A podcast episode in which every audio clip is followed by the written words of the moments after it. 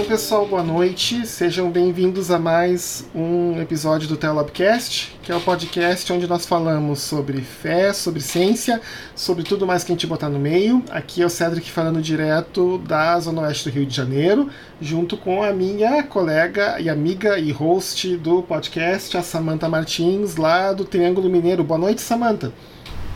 Boa noite, Cedric. Boa noite a todos os nossos ouvintes. Nessa noite de super calor que tá aqui no Triângulo Mineiro, esperando um pouquinho desse frio que ainda tá na região sul.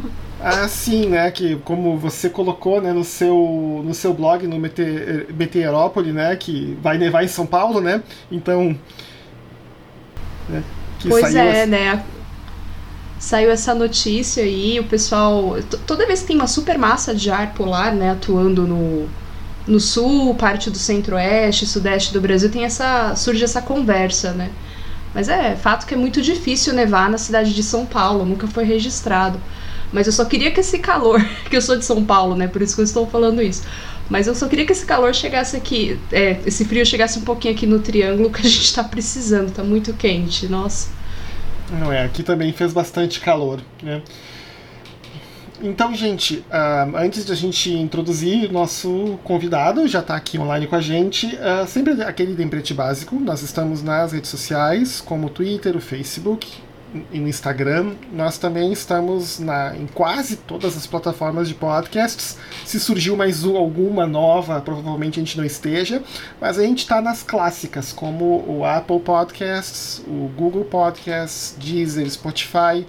E também os episódios estão disponíveis para ser ouvidos a qualquer momento direto do nosso site, que é o telapcast.net.br. Um outro lembrete rápido que a gente tem é que nós temos a nossa humilde campanha de apoio rodando lá no Apoia-se. E a gente faz essa campanha de apoio com o intuito explícito de tirar um pouco da minha carga de trabalho, porque em geral o que acontece, a gente grava os episódios, mas toda a questão da edição do áudio, da mixagem e da publicação, toda está nas minhas mãos. E eu, sim, eu gostaria de tentar profissionalizar isso um pouco melhor, para que a gente tenha sempre a melhor qualidade possível nas gravações. E para isso, obviamente, precisa de um profissional e de um profissional pago, porque obviamente nós no Teolabcast somos completamente contra aquela ideia de pegar um serviço de uma profissional e não pagar nada e dizer não, você vai estar tá ganhando de volta em visibilidade. Não, visibilidade não paga as contas, visibilidade não bota comida no prato. Né? A gente queria pagar um valor justo para a pessoa que for fazer essa edição. E também, além dessa questão que a gente tem o sonho de fazer, nós temos também alguns custos de manutenção do podcast, que mais em relação à questão da hospedagem do site, né, que a gente paga né, tanto pro governo brasileiro uma taxa anual, como também uma taxa mensal de hospedagem para o nosso provedor, que é onde os arquivos do episódio ficam salvos e que garante que todo mundo consegue baixar e ouvir o episódio no momento que mais lhe aprouver. Tá? Então, se vocês tiverem interesse nas redes sociais, nas plataformas ou na campanha de apoio, vocês podem nos procurar, tá, vai estar todos os links na nota do episódio. Sem mais delongas, né, vamos introduzir então o convidado desse episódio. Vocês talvez conheçam ele das redes sociais, onde ele é bem atuante, tem um trabalho muito legal ali no centro de São Paulo com moradores em situação de rua. E sem muitas delongas, então, uh, Vinícius, boa noite. Boa noite, Tamanta. Boa noite, Cedric. É, todo mundo que está ouvindo aí, boa tarde, boa noite, bom dia, não sei que horas estão ouvindo. É, prazer estar aqui com vocês. Como você mesmo disse, eu sou o Vinícius, sou cofundador do SP Invisível, que é um movimento que a gente conta histórias de pessoas em situação de rua, né, para mostrar que todo mundo que está ali tem uma história, é um ser humano, não é noia, bicho, lixo, é, nenhum desses nomes horríveis aí que a gente ouve. E além disso, sou, sou ativista aí pela causa da população em situação de rua, estou sempre na rua tanto pela SP Invisível quanto sozinho ou por outros projetos aí também. Vinícius, para a gente começar essa conversa, tu poderia falar um pouco assim da tua história de vida e eu imagino também da tua história de fé, porque eu imagino que as duas acabam meio que se entremeando junto com o trabalho da SP Invisível, que a gente depois vai encher você bastante de pergunta durante a conversa. Beleza. Então, é, como você mesmo disse, é tudo meio misturado, assim. E apesar de ser novo, né, já tem, eu acredito que tem bastante história para alguém de, de 24 anos.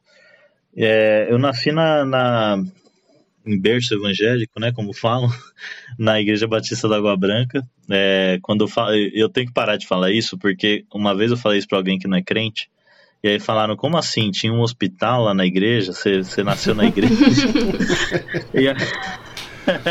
então não é todo mundo que entende. Mas eu nasci na igreja e a gente sempre fez trabalhos sociomissionários, né? É, e uma dessa, um desses trabalhos é na Missão Sena, que é uma ONG que cuida da população em situação de rua lá no centro de São Paulo, na Cracolândia. E desde adolescente, eu me lembro assim, com 13 anos, 14 anos, eu ia lá nas terças-feiras, que é onde o dia que eles davam um banho, cortavam o cabelo, almoçavam, enfim, faziam tudo ali, davam uma geral com a galera em situação de rua. E aí, é, estudei, fui fazer jornalismo, fiz a faculdade, enfim. Em paralelo a toda essa caminhada, eu lembro de um dia que foi dezembro de 2013 que o Joab, na época era pastor de adolescentes da IBAB, ele provocou os adolescentes na, no seguinte sentido, assim, é, todos eram ali adolescentes de classe média, enfim, e ele falou, as redes sociais de vocês são meio fakes, né? Tem muito gatinho, cachorrinho, selfie, viagem, é, restaurante, enfim, coisas que vocês não vivem o dia, todo dia vocês postam e coisas que vocês vivem e veem todo dia vocês não postam. É, vocês viajam, sei lá, uma vez por semestre, tiram várias fotos e ficam postando aí ao longo do semestre. É, vocês vão num restaurante uma vez por mês e, e ficam postando, enfim. Vamos mostrar a vida real, vamos passar, mostrar mais o cotidiano, tanto nas redes quanto vamos fazer uma exposição aqui na igreja para incomodar é, a igreja, enfim, abrir os olhos da galera. E aí os adolescentes animaram. E entre um domingo e outro, todo mundo tirou foto com esse olhar mais atento, com esse olhar querendo enxergar ali o invisível. E aí, dessas fotos, saíram fotos de lixo no chão, buraco no chão, é, favela, prostituição, uso de drogas, metrô lotado, ônibus lotado. Era, era muito subjetivo, o que era invisível para cada adolescente ali no seu dia a dia. Porém, o que foi comum em todas as fotos é, eram fotos de pessoas dormindo na rua, né? É, todo, todo adolescente trouxe pelo menos uma ou duas dessas. E aí rolou a exposição, beleza, chamamos essa exposição de SP Invisível, incomodou ali a galera da igreja, todo mundo se perguntava o que, que era aquilo e tal. Deu uns três meses depois, eu e o André, também na época era adolescente ali do, do da IBAB, a gente se perguntou, pô, Lembra aquele evento que a gente chamou de SP Invisível e tal? Tiramos foto de um monte de gente dormindo na rua, só que era uma foto à distância, a gente nem falou com o cara, tiramos foto ali só do corpo dele. E hoje a gente vê que é hiper, às vezes até é feio, né, fazer isso. É, a gente falou, pô, invisível não é o corpo dela, né? É a história. Vamos tirar, vamos contar essas histórias e aí, na época eu tava começando jornalismo, ele começando cinema, e a gente gostava muito ali também do Humans of New York, e, e tipo, trouxemos aquele formato, foi uma única referência de formato, assim, para começar a contar histórias em foto e texto da população em situação de rua. E aí a gente começou a página do SP Invisível, tiramos do projeto da igreja, mudamos, na verdade, todo o projeto, né? O que era só uma exposição, a gente fez virar uma página. É, e, e, e depois, isso foi em março de 2014. E aí depois em 2016 a gente começou a fazer as ações e hoje a página funciona desse jeito, né? Um braço de conteúdo e outro de, de ações. Uma pergunta para ti, Vinícius. Você falou né, que vocês atuam ali no centro de São Paulo, especialmente na região que é conhecida na imprensa e no, no Brasil por como Cracolândia. É, desde quando que vocês atuam lá? Então, a gente faz é, esse trabalho que começou nas redes sociais, né? É, a gente costuma dizer que o SP Invisível saiu das redes e depois começou a fazer um trabalho na ponta de entregas e tal. diferente de várias ONGs que sempre fizeram um trabalho na ponta e passaram a ter que criar uma página nas redes sociais. Então a gente sempre andou na rua muito com esse olhar jornalístico, não muito esse olhar de, de fazer ações, tudo. E, e a gente sentava no chão, começava a trocar uma ideia. E isso desde de lugares muito concentrados, né, como, como a própria Cracolândia, a Praça da Sé, é, Praça Princesa Isabel, que são lugares aqui em São Paulo que tem bastante gente que está na rua, quanto em lugares isolados, aquela pessoa em situação de rua que pede dinheiro para você quando você sai da padaria, tudo isso. A gente anda com esse olhar de querer sentar, trocar uma ideia, explica o projeto com muita clareza e respeito, clareza para falar que não é uma ONG, que não vai tirar a pessoa ali da rua, é, é para contar a história, essa história vai para as redes sociais e pode ou não chegar nela, como já aconteceu várias vezes, que a gente pode falar aqui também.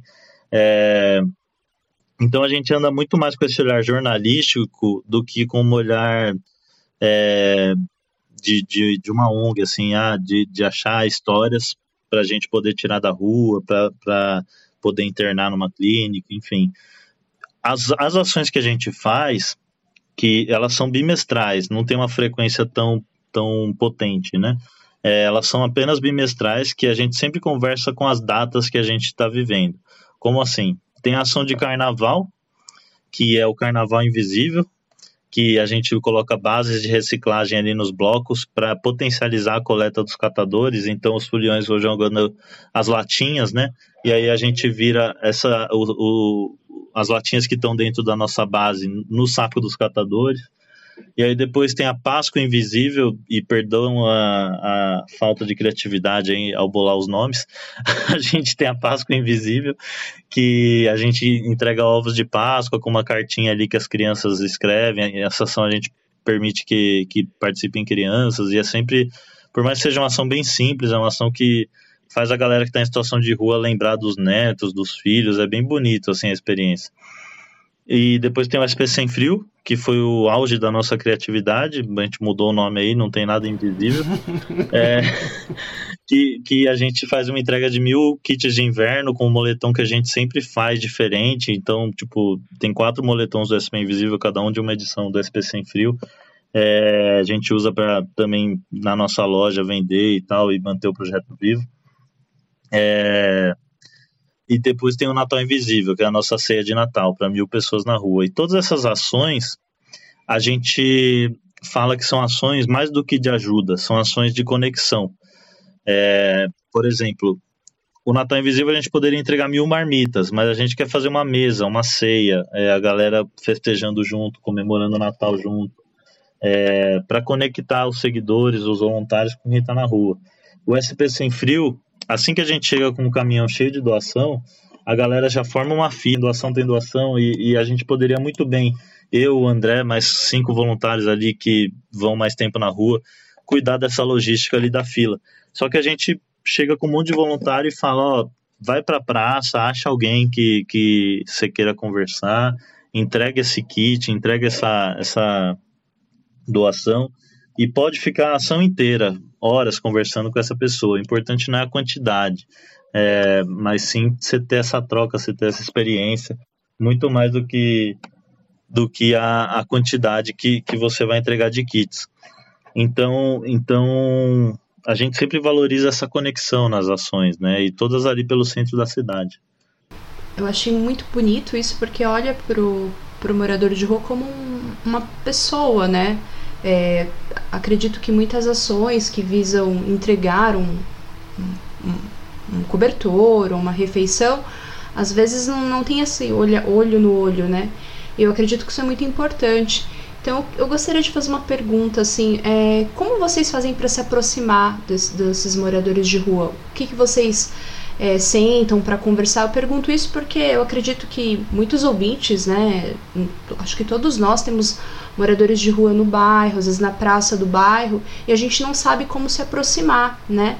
Às vezes é, tem a timidez, não sabe como puxar um, um assunto. O que que, o que que vocês começam assim a conversa, a interação? Como é que começa essa quebrada de gelo, vamos, vamos dizer assim? Então, Samantha, é, como eu disse, eu até já me corrigindo, né? Eu falei que a gente anda com um olhar jornalístico Só que não, a gente não anda com um olhar, por exemplo, eu sou do jornalismo e eu sei que às vezes o editor-chefe vira e fala: vai lá para a rua e procura, volta com três, é, a pauta, sei lá, é violência policial com a população de rua. Volta com três relatos de moradores de rua. E não importa qual seja a pessoa que está na rua, eu preciso de três. É, e também não é o olhar, então não é o jornalista do SP Invisível olhando para a população em situação de rua como um bloco, né? É, e também é o olhar da academia, o pesquisador olhando ali meu objeto de pesquisa. É o Vinícius conversando com o José, com a Maria, com o João. E é simplesmente tipo, oi, tudo bem? Posso sentar aqui? É, é, qual é seu nome? Meu nome é Vinícius, prazer. E, e posso explicar meu trabalho? E aí eu falo, eu tenho um trabalho chamado SP Invisível, em que eu conto histórias, porque é, todo mundo que está aqui na rua tem uma história, né? E eles se identificam bastante com isso que eu falo. É, todo mundo que está aqui na rua tem uma história, mas o pessoal está passando aqui é, e ninguém está vendo sua história. Todo mundo acha que, se, que é nóia, que é ladrão, e os caras é verdade, pode querer, tem preconceito. E aí eu vou falando. E aí eu falo, topa trocar uma ideia, contar um pouco da sua história, e no final a gente tira uma foto. E aí alguns só não querem tirar foto por vários motivos ali, tanto judiciais quanto é, de timidez, ou não querer que família veja. É, mas todos quase sempre topam contar a história. E é como eu disse, muita clareza de tipo falar o que se trata, para onde vai, é, muito respeito, não quer, beleza, não quer. Mas e aí você não tem muito um roteiro, né? É, Oi, Vinícius, qual é seu nome? Por que você tá na rua? E aí já não tem mais. Vai pro. O cara vai falar que ele nasceu em tal lugar, veio para São Paulo e aí aqui perdeu o emprego. Ou ele vai falar que, sei lá, ontem, ontem caiu na rua. É, quando eu pergunto esse qual é o motivo que você está aqui, já perdeu todo o roteiro que, que tinha na cabeça, então aí eu parei de ter um roteiro já desde o início do projeto.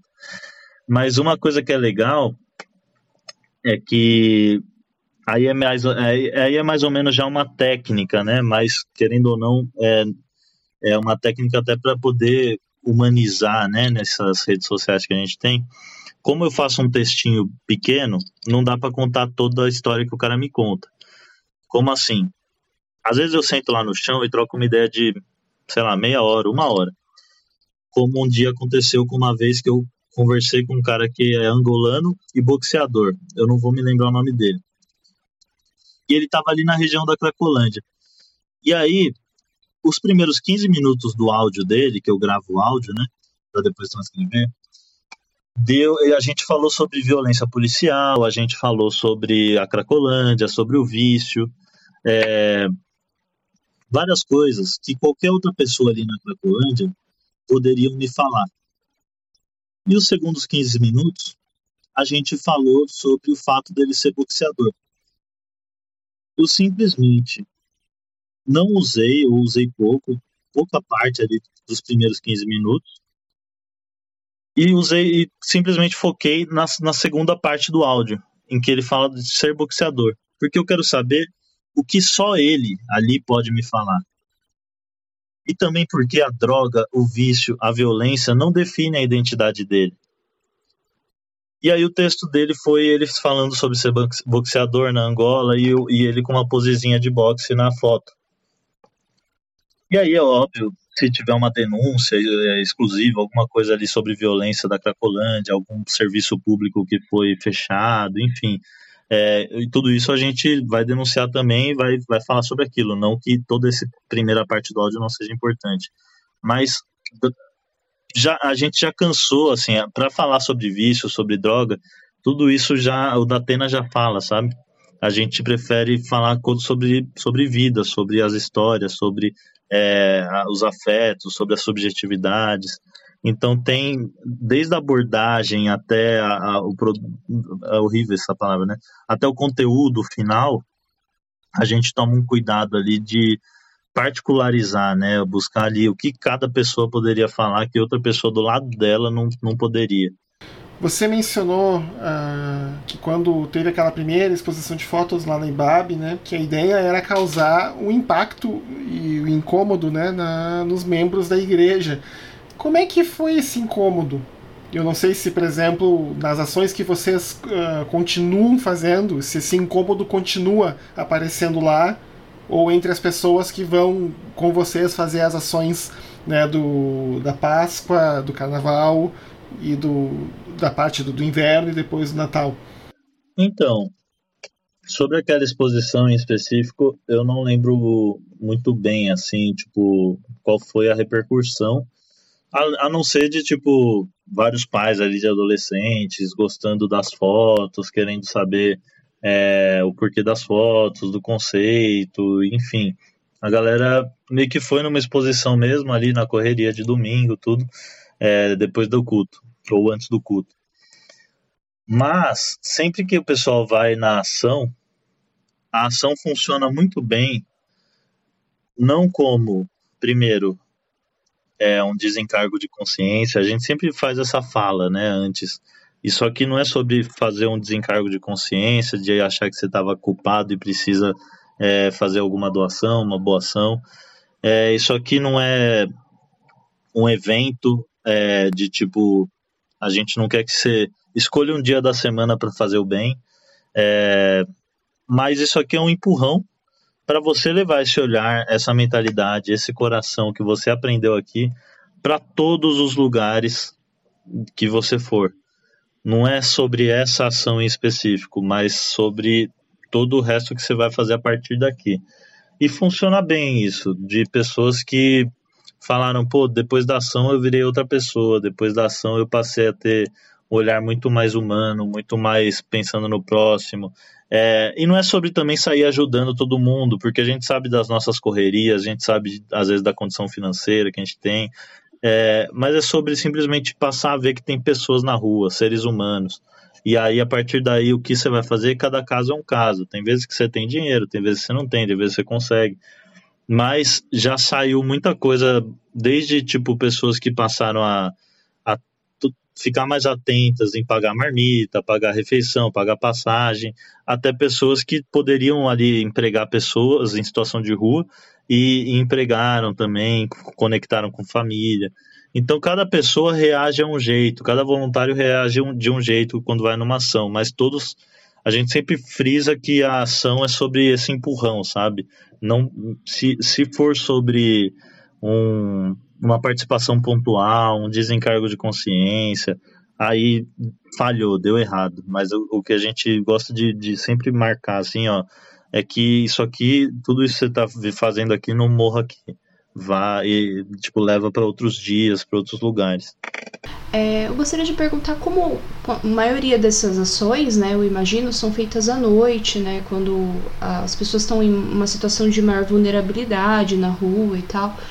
É, como é assim na Cracolândia? Tem várias ONGs, é, grupos ajudando?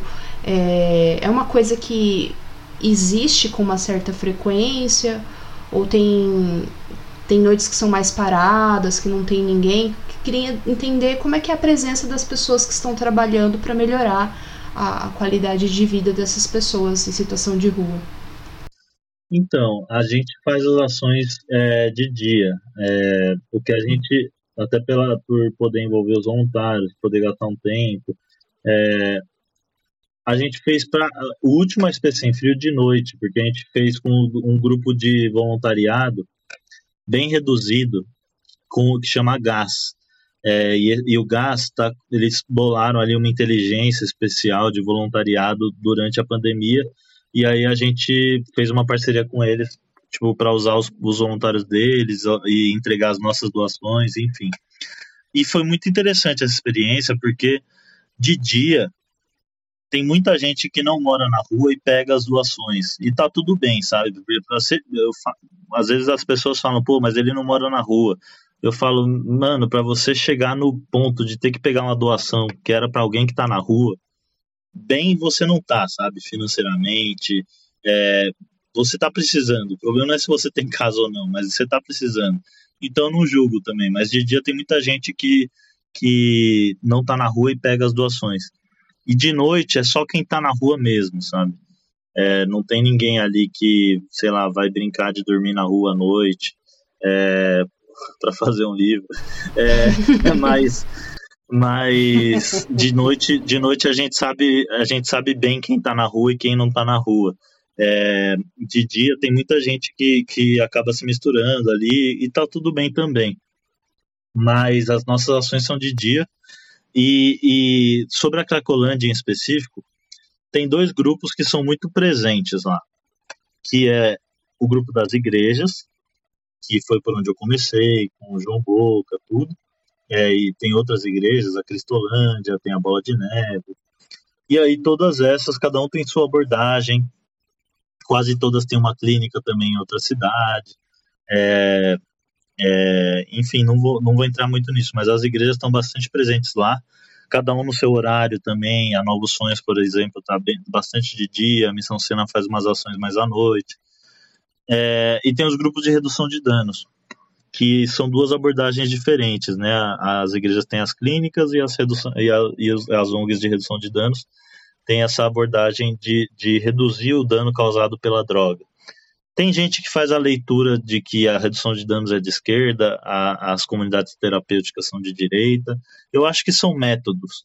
Tem pessoas que funcionam muito bem com a abstinência e tem pessoas que sabem lidar, sabem lidar ali com a droga é, é, e, e, diminuindo o uso. O que, que, é a redução de danos? A redução de danos é, parte do princípio que o cara vai simplesmente reduzir a quantidade que ele vai usar, reduzir o dano. Tipo, hoje ele está exagerando, reduzir o dano que ele está causando no corpo dele, que a droga está causando nele, mas ele vai continuar convivendo ali com a droga. Por exemplo, hoje eu sou viciado em açúcar. Se você me dá 100 reais na minha mão, eu vou comprar 100 reais de brigadeiro. Agora, se a ONG que eu vou me dá ali é, um, um, um docinho, sei lá, um por dia, eu vou ali mantendo a minha dose de vício de açúcar por, por, por dia, a ponto que eu não gasto mais 100 reais. Eu gasto, sei lá, só 10 reais, 5 reais. Tem gente é que é muito difícil falar disso com o crack, né? Você parte do princípio da legalização, você parte do princípio da descriminalização. Então, nenhuma ONG consegue fazer ali o trabalho 100%, que seria da redução de danos. Mas o, isso é muito debatido com cigarro, com álcool, da pessoa que fala, pô, é, problema, eu não preciso parar de fumar, mas ali se eu fumar um, um, um cigarro por dia é muito melhor do que eu fumar um maço por dia. É, se eu tomar uma, um vinho à noite, é muito melhor do que eu ficar bebendo de cair no chão.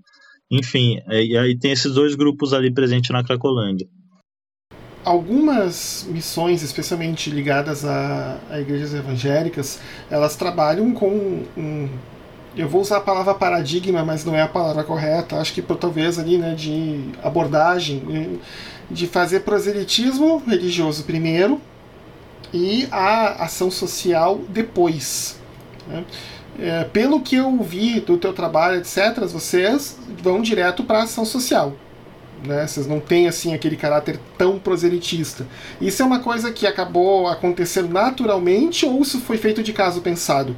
É, a gente, o SP Invisível nunca foi confessional, né? Eu e o, e o André somos evangélicos, porém tem voluntários é, espíritas, é, católicos, ateus, enfim, tem voluntários de todas as religiões.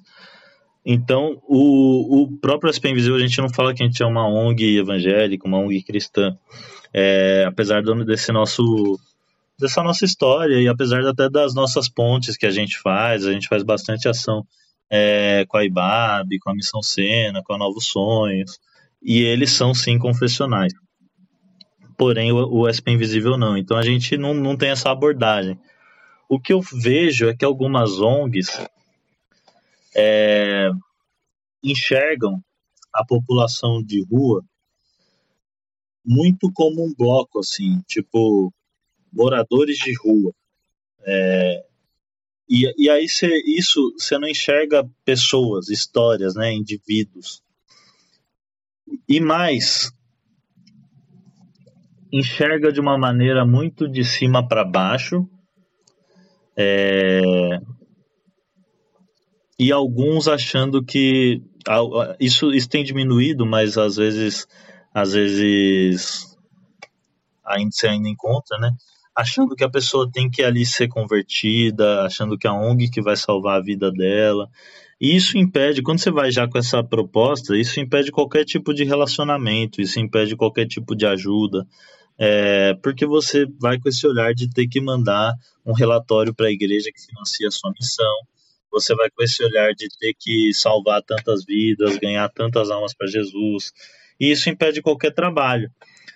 E do outro lado, do lado da população em situação de rua, eles dão vários pelé na galera, na galera das ONGs, das igrejas, porque, sei lá, o cara fala, pô, para você pegar essa esse auxílio aqui, essa marmita, sei lá, essa, essa cesta básica, você vai ter que vir no culto tantas vezes, vai fazer uma oração. E o cara vai, mas não quer dizer que ele virou crente, sabe? Não quer dizer que ele, que ele tá seguindo Jesus, ou às vezes não quer dizer que ele não fazia isso também antes. É, sei lá, porque o cara às vezes tá fumando um cigarro, e aí o cara achava, o cara da ONG achava que ele não era crente. Só que o cara que tá na rua sabe mais da Bíblia que o cara da ONG. É, então, é umas relações muito doidas, assim. Tipo, é, é, é realmente a, a, confusão dos sábios, né? Isso que acontece ali na Cracolândia quando você vai numa, quando você vai ver as, as, ações das igrejas lá e a galera e as respostas de como as pessoas em situação de rua lidam. Esse, essa é uma primeira observação que eu faço, que às vezes as igrejas é, vão muito um olhar de bloco, de multidão e mais uma multidão que precisa ser salva. E sim, é, é legal é, passar ali a mensagem, divulgar é, é os ensinamentos de Jesus. Só que a gente está ali também, é, Mateus 25, né, para aquecer quem tem, quem tem frio, dar de comer para quem tem fome, é, dar de beber para quem tem sede. E quando eu penso em Jesus ali no meio da Cracolândia, eu acho que Jesus seria um cara que ele olharia cada história ali, né? Cada indivíduo. Porque ele é esse cara que no meio de uma multidão, alguém toca nele, ele tem ali a sensibilidade de falar, alguém me tocou. É, ele sabe que tem uma pessoa em específico no meio de um monte que tocou nele ele é esse cara que, olhando a multidão, se compadeceu e fez tal coisa. Vários versículos aparecem isso, né? O, o John Stott escreveu sobre isso. E só quem consegue se compadecer de uma multidão é quem vê seres humanos, quem vê indivíduos, quem vê histórias na multidão, né? Porque quem não vê isso é como diz o Brown, né? O Mano Brown. A multidão é um monstro sem rosto e coração quem não vê isso vê acaba vendo legião, né? E não, são seres humanos que estão ali, são indivíduos, são histórias. Eu acho que Jesus, no meio da Cracolândia, lidaria desse jeito. E algumas igrejas não, acabam olhando ali a multidão simplesmente, não tem esse olhar mais assíduo. Porém, uma coisa não dá para negar: são tem muitos missionários com um chamado enorme, com um chamado maravilhoso, é, que estão fazendo um trabalho, às vezes, com nenhum apoio. É, o cara faz desde a alimentação até conseguir achar uma escola para o filho da, da fulana, aí consegue também uma casa, um hotel para o outro que precisa de um quarto. É, tipo, cobre escanteio e bate e dá a cabeçada, sabe? Tem muita gente assim, você vai encontrar muito missionário de igreja pequena atuando lá, fazendo um trabalho muito bonito também. Legal. A gente, quando lê o Evangelho, nós observamos isso mesmo, né? Que Jesus ele, ele tem um olhar personalizado, né? Ele olha para cada pessoa como com o seu problema, com a sua peculiaridade, né? Então a gente, a gente nota bem isso, acho que você falou, coloca bem essa situação de que Jesus certamente sentaria ali e conversaria com cada um. Uma coisa que eu queria saber, Vinícius, é sobre o abuso de, de substâncias, né? o crack e o álcool. Assim, da, da sua vivência, da sua observação, é, o consumo de crack, entre o consumo de crack e o de álcool, qual que você acha que mais acomete ali a população em situação de rua? Então, é, o, que hoje, o que hoje tem mais é o álcool, né? Por quê? Porque o álcool é motivo da pessoa chegar na rua. o crack já é consequência da rua. A pessoa raramente está em casa fumando crack e vai lá para a rua. É, isso é uma história ou outra, que é aquelas histórias clássicas que a gente ouve que o cara vendia tudo, é, vendia televisão, enfim. Mas o que o, o maior motivo das pessoas irem para a rua é desavença familiar, álcool e desemprego, tudo junto, assim, né? Não tem uma coisa específica. Brigou com a família porque bebia muito, ficou desempregado porque bebia muito, é, brigou com a família porque ficou desempregado, enfim. E aí acaba chegando na rua e conhecendo o crack, mas não são todos que, que chegam a conhecer o crack, né? Mas são vários que conhecem, é, que vão já com essa predisposição ao vício do álcool, e aí chega na rua tem que beber para dormir, tem que beber para é, passar o dia mais rápido, é, enfim, acaba criando vários gatilhos ali, várias, várias, vários protocolos que envolvem o álcool também. Então, com certeza, tem mais o álcool do que o crack. Uh, Vinícius, aqui em Campo Grande, na zona oeste do Rio de Janeiro, eu tenho notado que a população de pessoas em situação de rua aumentou muito nos últimos três anos, consequência da, da crise econômica que a gente tem passado aí desde 2016 para frente. Né? E também tem gente aqui né, que serve sopão, que serve comida, que tenta entregar uh, cobertores, uh, que tenta, se tem gente com criança, tenta tirar essas famílias com criança da rua para ter um lugar mais, mais, uh, mais aconchegante para dormir. E você tem notado isso aí na, no, no teu trabalho também? O aumento na população, da população de pessoas em situação de rua? Sim, é, tem muita gente graças a Deus, assim, tem bastante grupo. Com, às vezes cria uma página, cria um nome, um logo, tudo, mas tem muita gente que simplesmente junta ali um grupo de amigos do trabalho, é, da família, da igreja, vai para a rua e, e, e começa a distribuir. O trabalho que a gente tem feito aqui está bastante avançado. É, quando eu falo a gente, não é o SP Invisível, mas é um coletivo de coletivos que chama Na Rua Somos Um, é de conseguir criar uma inteligência das rotas não baterem, né? Porque às vezes fica muita doação concentrada ali no centro e tem muitas pessoas em situação de rua na Zona Sul, Leste, Oeste também, é, e que acabam não recebendo. Então, a gente está tentando conseguir organizar e criar uma rede de todos esses projetos que estão nascendo, para também não, não ficar nenhum lugar da cidade sem doação em nenhum lugar da cidade sem com muita doação. Porque sempre que a gente ouve essas notícias aqui em São Paulo, por exemplo, morreu fulano no frio, é, nunca quase é no centro, porque o centro é bem assistido, assim, são pessoas que estão em situação de rua em regiões mais periféricas, assim, nos bairros, né? Mas tenho notado. Uma, e aí vem a segunda pergunta. A Daniela Badi quando ela organizou um grupo de mulheres para fazer um cordão de proteção lá na frente do hospital Pérola Byington, eu acho que esse é o nome, né, que é um dos hospitais de São Paulo que faz o aborto legal. Uh, ela acabou indo por esse motivo e acabou ficando por lá por causa dos moradores em situação de rua lá na volta do Pérola. Uma coisa que ela notou é que tem muita gente com problemas de saúde mental entre os moradores de rua ali.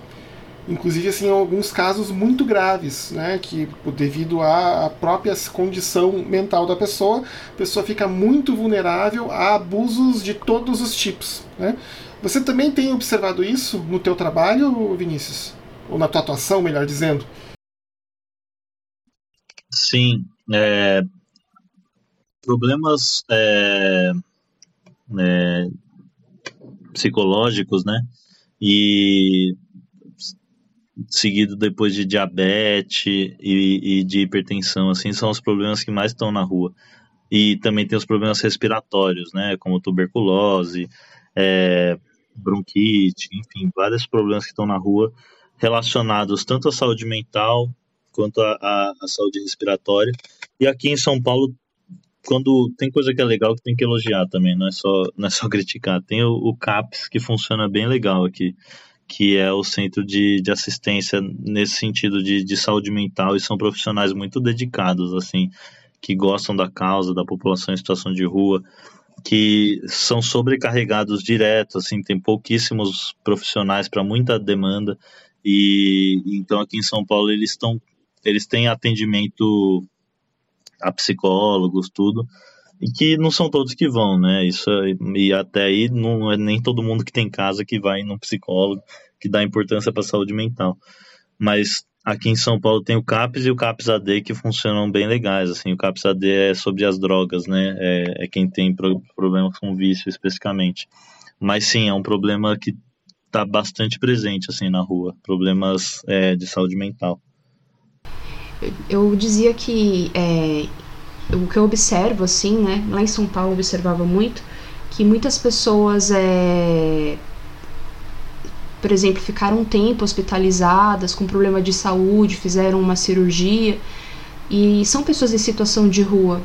Daí essas pessoas, quando saem, da, recebem alta do hospital, elas precisam retornar para a rua porque elas não têm para onde para onde voltar, né? Só que elas precisam de cuidados médicos, cuidados é, desses ferimentos, né, dessas ataduras para serem trocadas. Aí eu gostaria de saber se existe algum trabalho, você conhece algum tipo de ONG, de pessoas da área de enfermagem, auxiliares, que ajudam essas pessoas nessa situação. Então, é bem difícil, acaba sendo o SUS mesmo e com atendimento quando vê que alguém está em situação de rua, bem, às vezes bastante preconceito, é, deixando ali por último, enfim.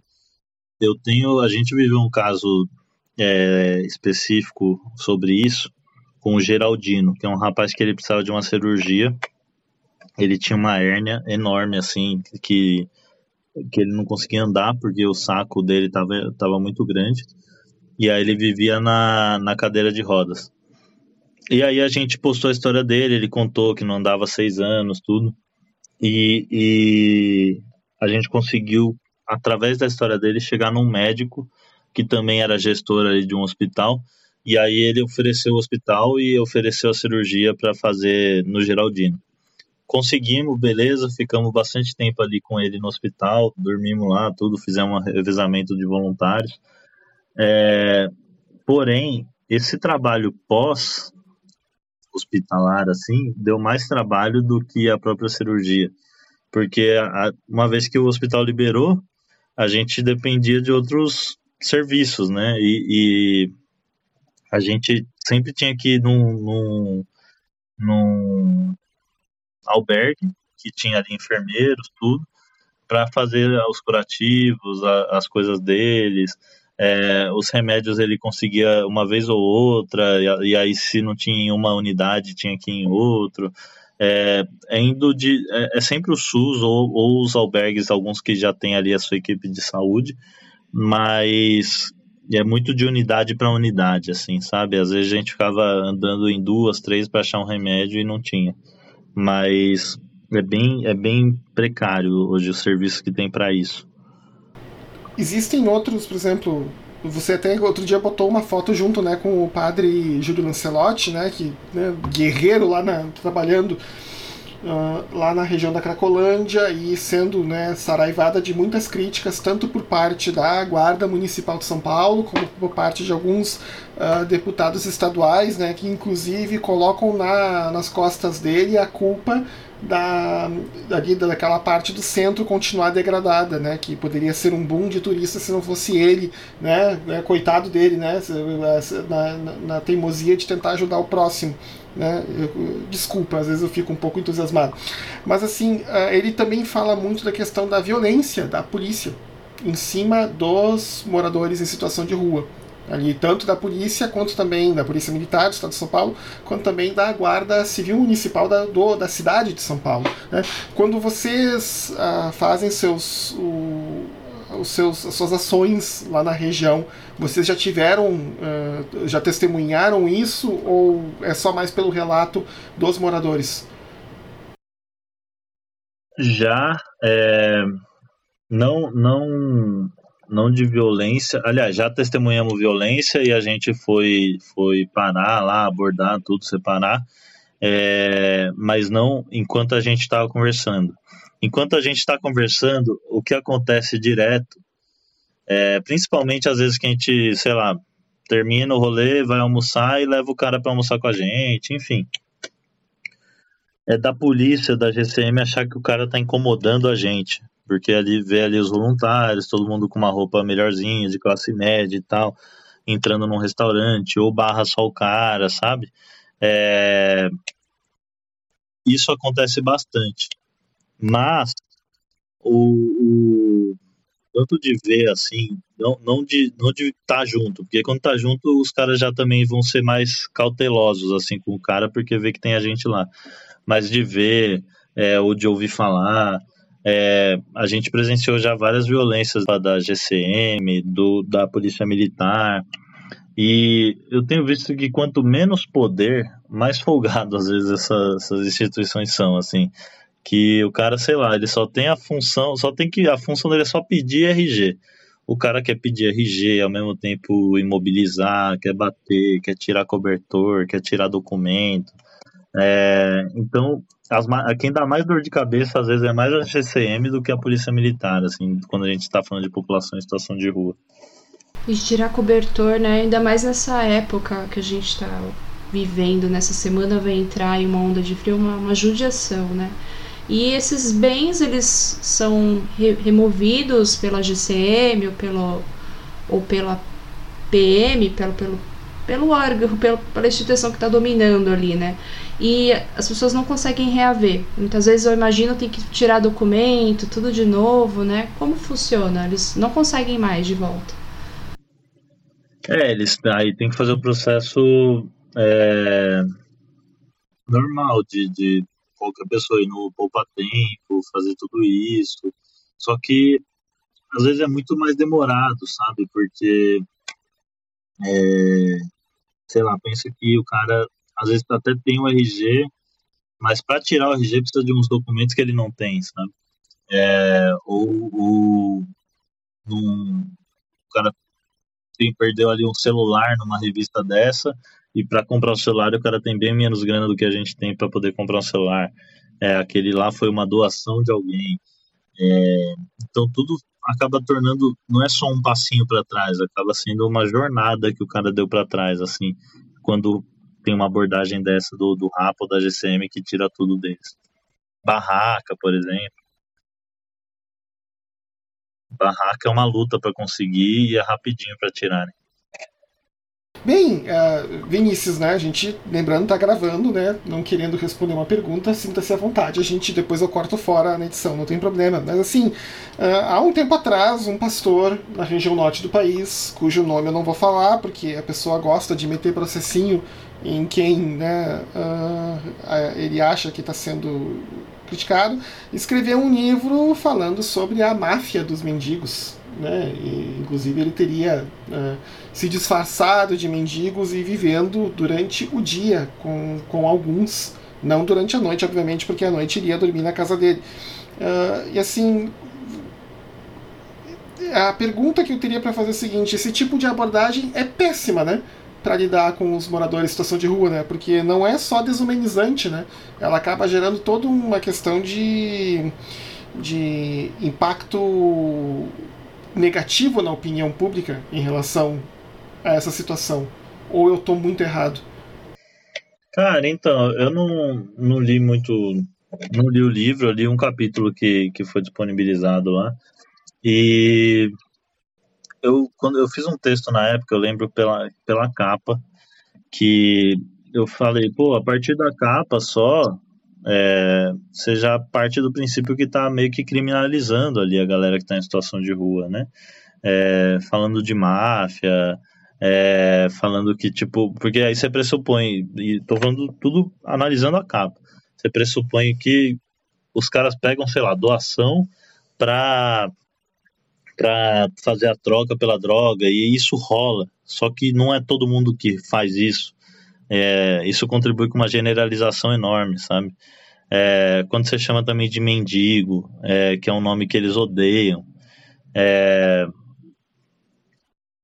e, e, e, tem gente, cada um lida com uma forma, sabe, de, de receber a doação. Tem o cara que vai trocar, tem o cara que vai pegar e, e vai, vai dá maior valor para aquilo e você encontra o cara três meses depois, um mês depois, ele tá cuidando ainda daquele celular, daquela coisa que você deu para ele. É, é, como tem o cara que vai descartar. E, e, isso não é só sobre a população em situação de rua. E aí, eu não sei se no livro entrou, por exemplo, é, que quem banca essa troca do tráfico não é ele, sabe? Aquilo lá é uma moeda, como eles funcionam ali. Só que eles são vítimas ali de um, de uma, de um, um sistema de, de tráfico muito maior, sabe? Que envolve empresa, envolve Estado, envolve polícia. É, a máfia não são, não é as pessoas que estão em situação de rua. A máfia é muito maior do que aquilo. Quem está ali visível, que aparece às vezes no Datena, tudo não são os, os traficantes. Os traficantes não estão ali na rua. É, é, e eu lembro que o que eu falei foi isso. E quando e outra, e aí volta naquilo que eu falei da abordagem. Eu, eu tô demorando um pouco para falar porque eu, tenho, eu tô tentando lembrar um pouco do, do que eu escrevi no texto. É, quando você vai já com esse pressuposto, vou escrever um livro, vou fazer uma tese, podem até dizer que não, mas eu acredito que você perde qualquer ideia de relacionamento, sabe? Você deixa passar bastante coisa é, que você não deixaria passar se você fosse simplesmente ouvir, é, conviver, estar tá junto, trocar, é, dar risada, chorar, enfim. É, se você fosse simplesmente estar lá, sem querer de fato produzir alguma coisa, é uma tese, com esse olhar da academia, é, que querendo ou não é um pouco de cima para baixo, sabe? Sim, porque hum, há o imperativo de que você tem que se manter uh, neutro como observador em relação ao seu objeto de pesquisa. Então isso cria uma barreira e acaba também dependendo de como a pessoa faz essa abordagem, pesquisador, acaba também corre um, um risco sério de ser desumanizador, como você falou. Né? Não, é, é, e assim, você tem o viés, né? De, o viés de confirmação. Né? Você já começa né, o seu objeto de pesquisa, por exemplo, vou para a rua para encontrar e para descobrir a máfia dos mendigos. Então você já parte de uma série de pressupostos enviesados e talvez com, um, inclusive com uma premissa que está totalmente errada e obviamente a resposta que você vai encontrar também vai estar tá toda enviesada e vai, também vai estar tá toda errada, né? Porque você não começou certo, né? Então não vai ter como terminar certo também. Né? Mas aí falta a metodologia da pesquisa e metodologia da ciência né? para algumas pessoas que, né, que se metem a fazer esse tipo de presepada. Né? Eu queria fazer uma observação, né? Porque quando você assume que existe uma, uma máfia de pessoas que vivem de receber caridade, você está colocando que coisas como uma moradia, um alimento, um, um cobertor são um luxo, né? São privilégios e, não são. É o mínimo, né, que a pessoa precisa para viver. E você colocar como que o objetivo de vida da pessoa é conseguir isso e ela tá levando uma vantagem, não, né? Ela tá recebendo aquilo que é o mínimo que ela precisa para viver. Até quando o Vinícius colocou que até pessoas que não estão em situação de rua, durante o dia elas recebem a doação, mas a gente tem que pensar também onde essa pessoa mora, né? A moradia, ela tem uma moradia, mas a moradia que ela mora é confortável. Às vezes é um lugar ali na, na beira do córrego, ela passa frio, ela recebeu um cobertor, né? É uma coisa que ela, ela precisa pra. Ela, ela precisa daquilo, né? Então ela tá lá recebendo. Eu queria saber, Vinícius, como, como é quando vocês é, estão em campo atuando? Vocês recebem é, comentários do tipo que eu já, já, todo mundo que tentou ajudar alguém ou já ajudou alguém recebe, né? É, você tá. Ah, aquele ali eu não ajudo ele não, ele vai trocar tudo em droga. Como é que é a recepção das pessoas que não estão em situação de rua? Alguém para para conversar com vocês, tanto para conhecer o trabalho de vocês ou para criticar? Como é que você já vivenciou alguma situação assim? É, primeiro, só, só acrescentando o que você falou antes, eu estou fazendo trabalho aí na pandemia com a Missão Sena, de novo, e o que tem de entregador de aplicativo passando lá uma marmita para pegar um almoço, uma janta, é triste de ver, assim, que o cara anda com a marmita nas costas de outras pessoas o dia inteiro e passa num serviço que supostamente é para a população em situação de rua, a princípio, né?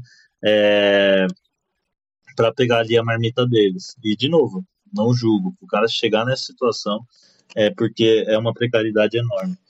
Enfim, é, tem bastante gente que fala isso, de tipo, pô, é, não dá para esse cara não, ele vai trocar, é, ou sei lá, é, existe bastante essa discussão ao dar dinheiro, né? Será que devo dar dinheiro ou não? E eu sou do time, e aí eu já falo que não é um, algo que eu aconselho para todo mundo e tal, cada um lida de uma forma, mas que eu tento radicalizar ao máximo esse meu olhar de que cada pessoa é um, uma pessoa, um ser humano, e isso envolve não romantizar, quer dizer, isso envolve não negligenciar, né, que é falar que é noia, ladrão, tudo, mas envolve não romantizar também. A pessoa vai me frustrar, a pessoa vai é, é, fazer alguma coisa que eu não concordo. E a gente vai se relacionando. Eu vou encontrar o cara outro dia e vou falar: e aí, aquele dinheiro que eu te dei? É, porque a gente às vezes leva esse olhar de achar que o cara e de achar que o cara não tem autonomia, achar que o cara não tem responsabilidade, achar que o cara não sabe gerir um dinheiro. Isso tá tão emprenhado no, no, nosso estado, por exemplo, às vezes que eu acredito até que é um pouco por isso que a galera se movimentou tanto contra a renda básica, por exemplo. É, por quê? Que, que o pessoal não queria dar dinheiro ali, 600 reais por mês, na mão de uma pessoa que é, que é favelada, que é pobre, que é periférica. É só porque a economia vai quebrar? Às vezes não, às vezes é porque o cara não quer assumir que alguém que está em situação é, vulnerável tem responsabilidades, é um ser humano, é, sabe gerir um dinheiro também.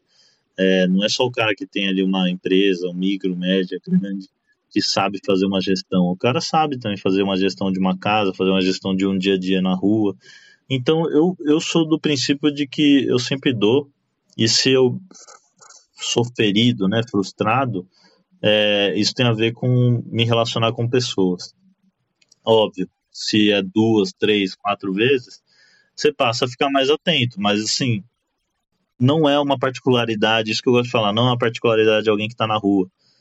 Se alguém que é parceiro seu da faculdade, do trabalho, da igreja, vacila contigo uma, duas, três, quatro vezes, você também passa a ficar mais atento. Então é, é tentar se relacionar como pensar que é pessoa, ser humano, tendo uma casa ou não, é alguma coisa a mais que acrescenta a esse ser humano, mas é um ser humano. Isso envolve também o que, que eu vou fazer a partir daí. Eu tenho uma pergunta que eu acho que é a minha última, porque assim, obviamente pela questão do tempo, né?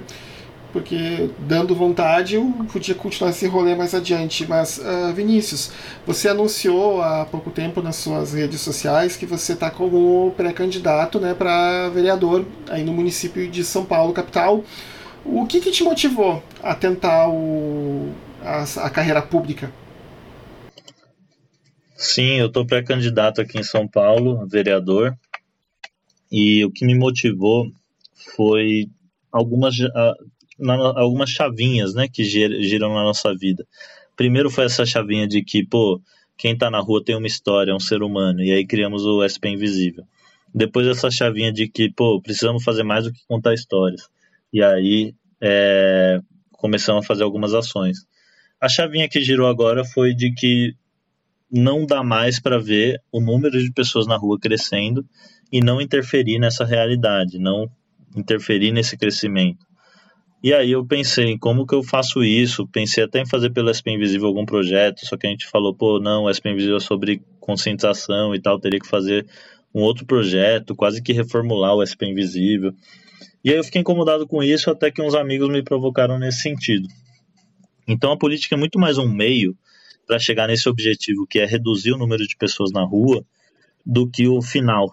É, se eu conseguir um dia reduzir o número de pessoas na rua como prefeito, secretário, missionário, ONG, tô bem, tô feliz, tô satisfeito, mas o que eu tenho hoje para a vida, assim, é reduzir o número de pessoas na rua e o que o meio que eu quero tentar hoje é sendo vereador. E aí, quando eu olho para a rua, eu vejo três desafios, sabe? Primeiro que é tirar pessoas da rua, e para isso não tem segredo, é casa. E tem uma referência aqui em São Paulo de um prédio de uma locação social que dá para ser feito. Casa com privacidade, quarto, não albergue. Hoje um dos lemas que a população de rua gritou no dia 19 de agosto, né, que foi a marcha deles, é, é albergue não é casa. E porém, como isso é um processo, dar casa para as pessoas, o segundo desafio é tra tratar a vida na rua com dignidade. Enquanto esse processo de dar a casa para as pessoas é feito, você tem que ter na rua banheiro, é, alimentação, é, emprego, enfim, várias coisas, saúde mental, saúde, tudo isso. E por fim, impedir que mais pessoas cheguem nas ruas. Fechar essa torneira da desigualdade, é, renda básica, educação, emprego para população periférica, para a galera das quebradas. Porque tem, tem sim uma história ou outra de classe média, de ricos que vão para a rua, mas a regra é que numa pandemia, numa crise de desemprego, quem vai para a rua é a população periférica. Então, fazer um trabalho relacionado à população em situação de rua também significa estruturar pessoas que estão ali prestes a ir para a rua. E o que eu tenho hoje de meta para a vida é isso: reduzir o número de pessoas na rua em São Paulo. São Paulo está com muita gente na rua. É, o último censo deu 24 mil, que é um número super questionável, o censo do ano passado. O penúltimo, de 2015, deu 15 mil. Cresceu muito entre um e outro. E se a gente lançar um censo agora, por causa da pandemia, vai dar uns 35, 40 mil. Por quê? Tem muita gente que está falando na rua, eu tenho andado na, pela rua, né? E tem gente falando, pô, tô há dois meses, semanas, é, dias. Ou seja, do corona para cá já, sabe? É... Então esse número só tem crescido e a minha candidatura é um meio que eu acho que dá para interferir nessa, nesse crescimento. Ah, ele, é, uma das perguntas que eu ia fazer era sobre os desafios que o Vinícius falou. E a minha outra pergunta é agora na, na pandemia, você tem algum número sobre a quantidade de casos em meio à população de rua? Elas estão conseguindo buscar é, é, apoio médico, né? Como é que está sendo isso que você tem observado a respeito disso?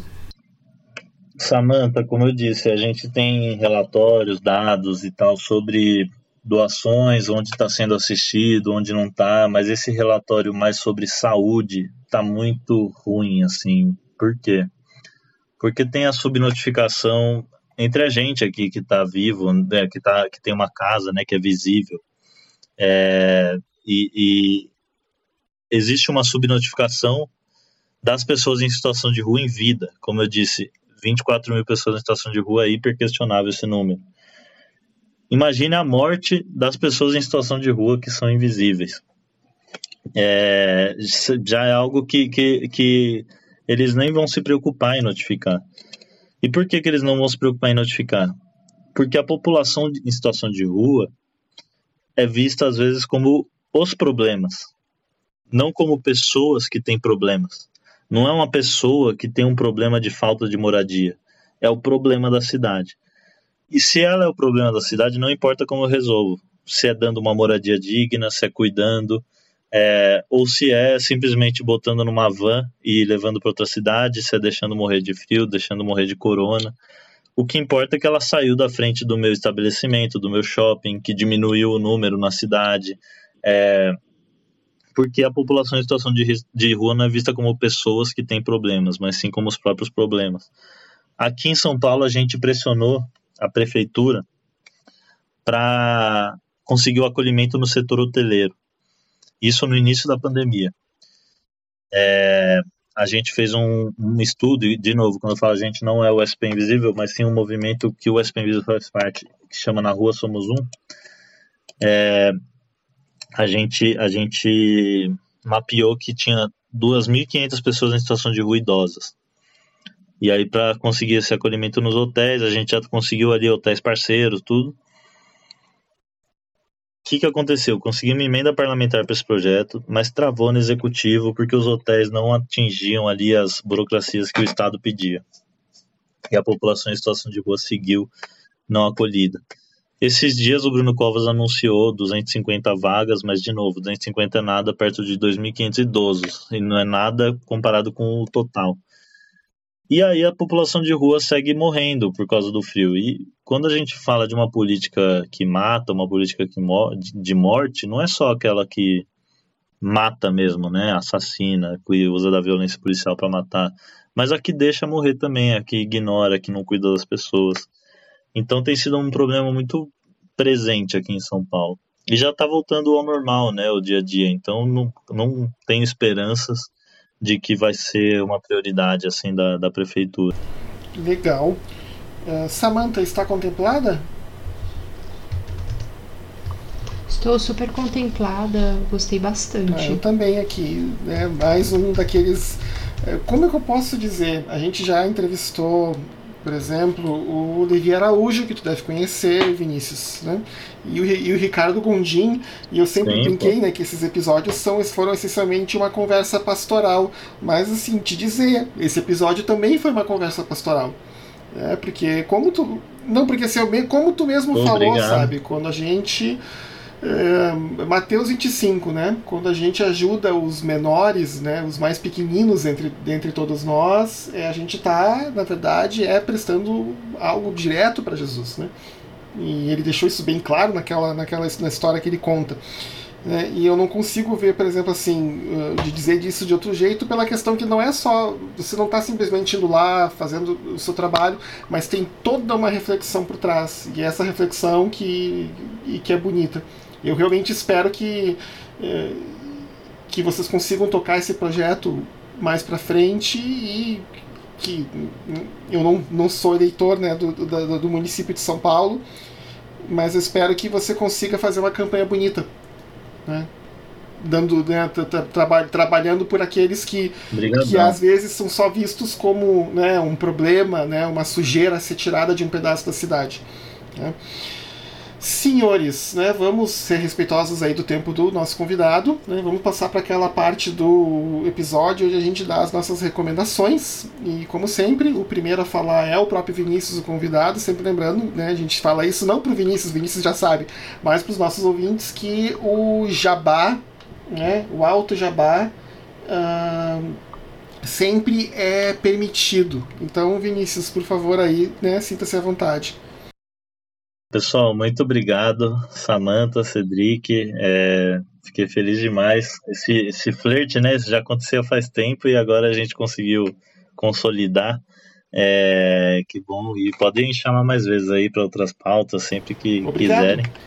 E me sigam aí nas redes, SP Vinícius Lima, tanto no Twitter quanto no Instagram, é SP Vinícius Lima. E tem que fazer uma indicação, é isso? De série, filme, livro, o que, que é? Só, só se você quiser e se sentir, sentir vontade de. Só se eu sentir no coração. É... Isso aí. Cara, eu tô vendo. É, é antigo, é, é, é, já passou aí do, da moda, do hype, mas eu, eu comecei a ver porque o pessoal tava falando que saiu temporada nova e tal, e eu não vi nem a primeira. Eu comecei a ver 3%. Vamos ver aí, tô dando, tô dando uma chance. Eu, tenho, eu tô gostando. É na Netflix que tá, né? Isso, tá. Isso, uh, Samantha, isso. tem alguma recomendação? Olha, eu vou recomendar um documentário que eu já vi há algum tempo e tem tudo a ver com o que ocorreu essa semana, né? É, aquele caso lamentável da, garota, da garota lá do Espírito Santo. O documentário chama-se A Margem do Corpo. Não sei se vocês conhecem. Já tinha ouvido falar. E conta. É um documentário que, pro, que proporciona uma reflexão muito boa, né? E foi sobre uma a história de uma moça que viveu toda a situação de ter sofrido abuso e buscou um aborto legalizado, não deu certo e desenrola a história de vida dessa, dessa mulher. E muito interessante e, e através dele acho que a gente pode fazer muita reflexão. Então é um documentário que eu, que eu recomendo. Legal. Uh, minha, minha recomendação, na verdade, não é uma, são algumas. A primeira é uma série que também está na Netflix, que na verdade é um documentário, chamado Prohibition, foi dirigido pelo Ken Burns. Uh, ele fala sobre a lei seca nos Estados Unidos. os antecedentes dela, como ela surgiu e as consequências da lei seca para os Estados Unidos e como boa parte né, da lei seca acabou sendo derrubada é, depois, lá no, no final dos anos 30. E a gente, obviamente, não estava falando, a gente até falou um pouco da questão do álcool, mas uma das coisas que o documentário bate muito ponto é essa questão da abordagem uh, proibicionista né, do Estado em relação ao consumo de algumas coisas, como no caso o álcool, né, e que às vezes proibir completamente não é a melhor solução.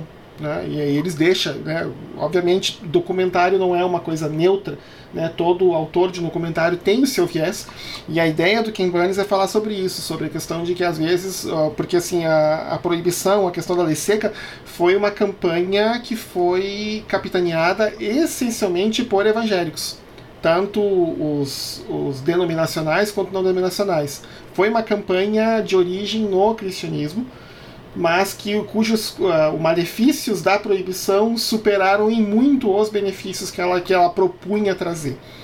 Então isso é uma questão que a gente para pensar um pouco, né, quando a gente fala na questão de redução de danos, na questão de outras abordagens e etc.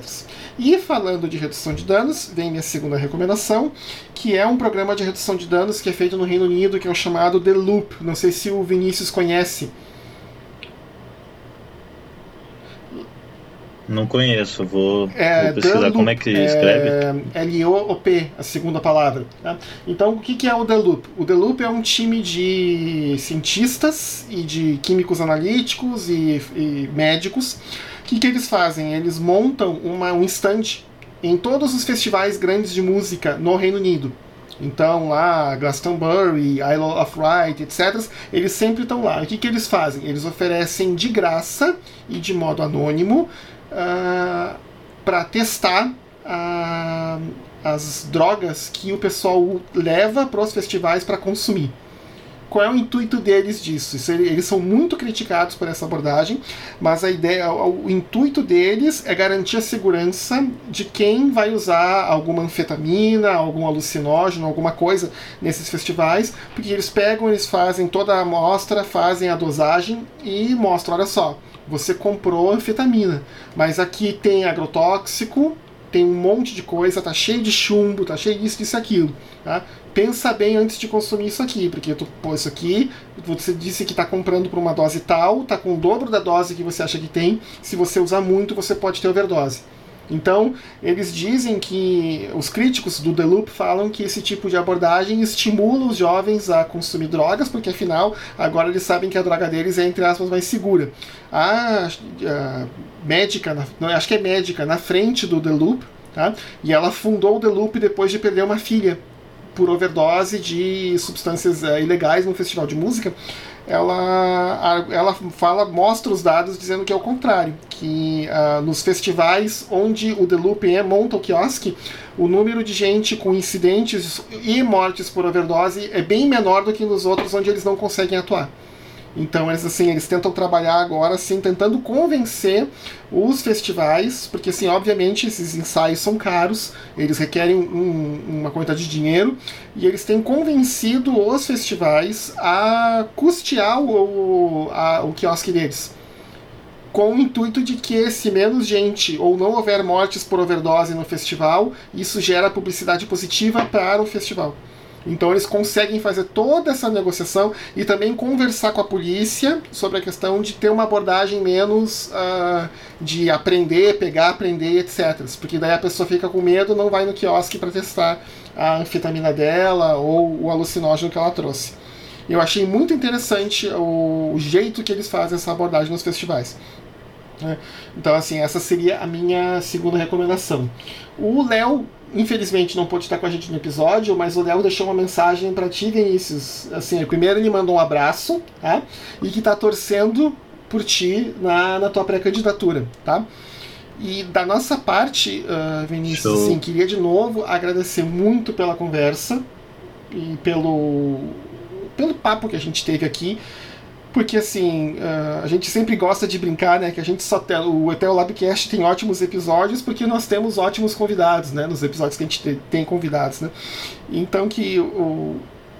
E eu, assim, eu fico muito feliz de ver que tem gente disposta, sabe, a arregaçar as mangas e fazer esse tipo de trabalho com um, um, dos grupos mais marginalizados né, na nossa sociedade, né, que é o pessoal que está nos moradores em situação de rua, não importa por qual situação.